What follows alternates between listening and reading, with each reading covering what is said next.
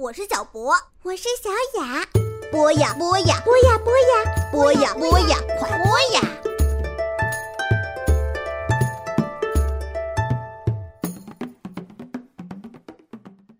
小朋友们、大朋友们，你们好，欢迎收听博雅小学堂，我是主播郑助教。想必小朋友们都结束期末考试，开始暑假生活了。首先祝暑假快乐！每年呐，我们都会放暑假。那大家知道“暑”是什么意思吗？在古汉语中啊，“暑”字下面的“者”呀，就是煮饭的“煮”，表示引火煮饭。所以“暑”这个字造字的本意就是天气热的，就如同蒸煮一样。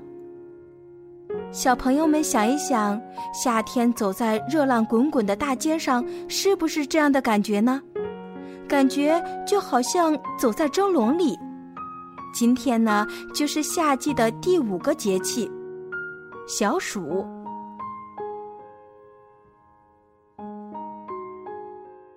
所谓小暑啊，就是小热，是指天气开始炎热，还没有到最热。那聪明的小朋友一定可以推断出，那既然有小暑，那就有大暑。对，我们下一个相约的日子呀，就是大暑喽。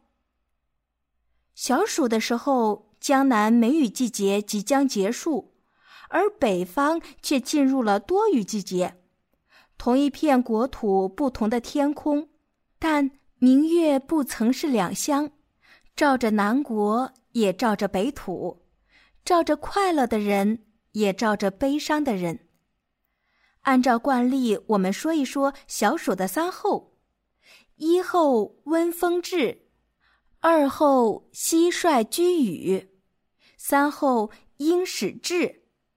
它的意思就是说，凉风劲。热风到来，后五日，田野里的蟋蟀因为避热而躲到院子里。其后五日，因感知到秋肃杀之气将至，而开始练习搏击长空。蟋蟀又叫蛐蛐儿、纺织娘、促织，是一种古老的昆虫，至少有一点四亿年历史。需要强调的是。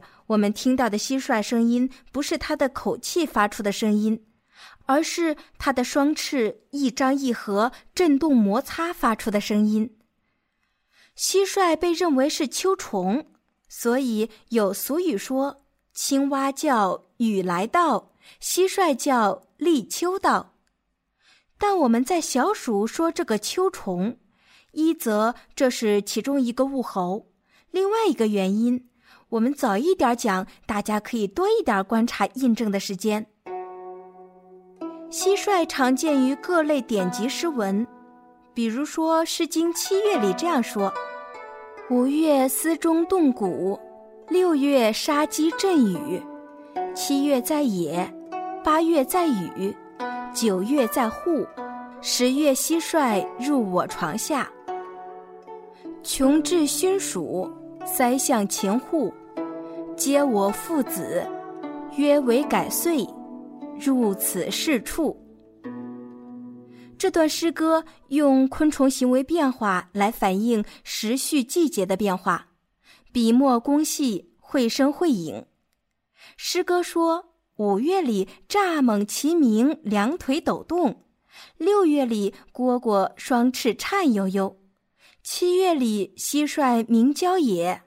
八月里，他在檐下唱不休；九月里，他怕冷躲门后；十月里，他藏到床下不再走。家家清除垃圾，熏老鼠，堵起北窗，塞紧门缝，防止风吹透。干完活，关照妻子儿女，说：“不久就是新年，进入屋里歇个够。”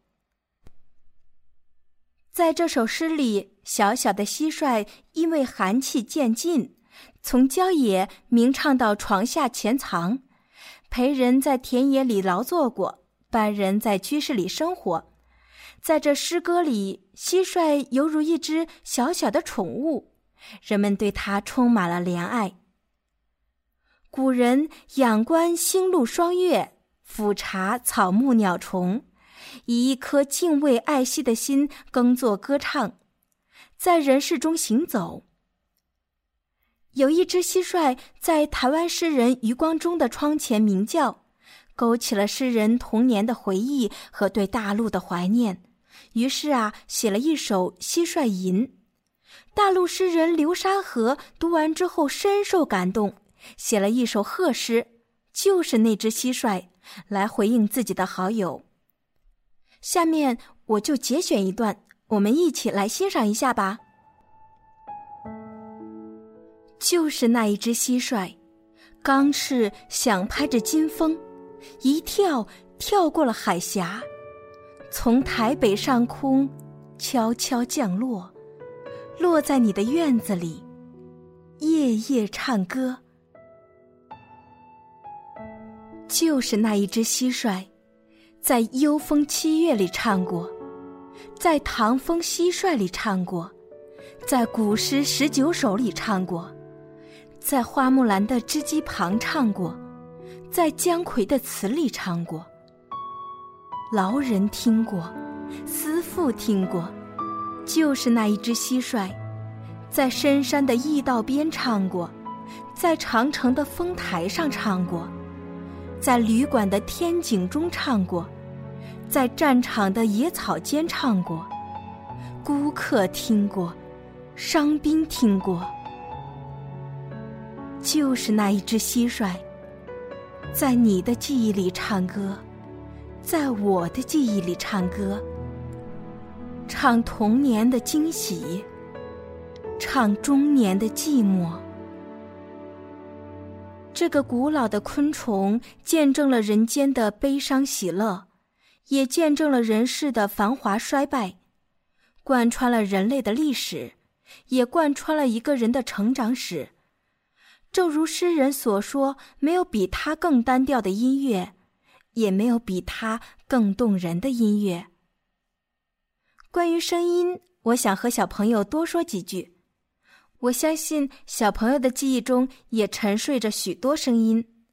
你试试想一想，那些在你生命里发出声响的声音，比如说鸟叫声、蝉鸣声、海浪声。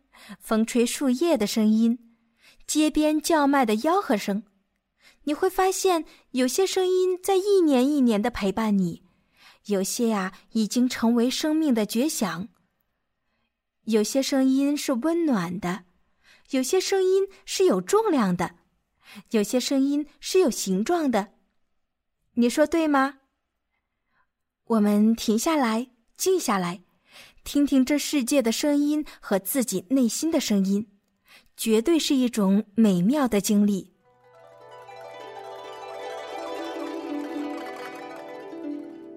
蟋蟀呀，不仅可以观赏，从唐代以来就有斗蟋蟀的活动，上至官廷，下至民间，都有斗蟋蟀的踪影。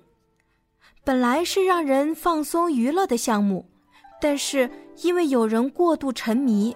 竟因此而误了国家，比如被称为蟋蟀宰相的南宋宰相贾似道，在兵临城下的时候，还在和自己的妻妾斗蟋蟀取乐；而明朝皇帝沉迷斗蟋蟀，使百姓苦不堪言。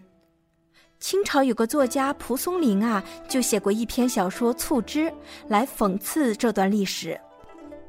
内容说的是，在明宣德年间，一个小官奉上司之命，向一个穷困潦倒的读书人程明索要蟋蟀。程明到处捕捉不得，就在他惶惶不可终日、郁闷欲死之时，终于得到了一头佳品。谁知刚刚到手，却被顽皮的儿子因为好奇，不小心给扑死了。儿子惧怕父亲责骂，投井自尽，虽被救起，却长眠不醒，其魂魄也化为一只清洁善斗的蟋蟀。他的父亲得到了他，把他献给了皇帝，得到了重赏。这段生生死死的故事，入木三分的控诉了皇帝给人们带来的血泪生活。但是，玩物丧志，错不在物，在人自己的把握。所以呀，这些历史的过错不该由蟋蟀来背，对不对啊？小暑比较有趣的习俗是尝新米，祭祀古神后稷。那小朋友们知道吗？后稷的出生很神奇哦。传说后稷的妈妈江源郊外游玩，见有巨人足迹，觉得新奇，然后踩了上去，而怀孕产下了后稷。江源以为不祥，就把后稷给抛弃了。起先呢，抛弃在小巷，但过往牛马都自觉避开，绝不踩到婴儿的身上。后来呀，江源派人把他丢到了山林中，可正巧碰上山中人多没丢成，最后呀，将婴儿抛到了河滨上，又忽然飞来了一只大鸟，用自己丰满的羽翼把婴儿给盖住了，以防婴儿冻僵。江源得知以后，以为这是神的指示，便将婴儿抱回精心抚养，因最初是要抛弃他的。所以啊，给他起名叫契。契从小就喜欢农艺，长大以后遍尝百草，掌握了农业知识，就在焦家台讲学，指导人们种庄稼，传播农耕文化，成为远古时一位大农艺师，被尊称为农业始祖后稷。好了，今天就讲到这里了。再次祝小朋友们暑假快乐！我们大暑再见。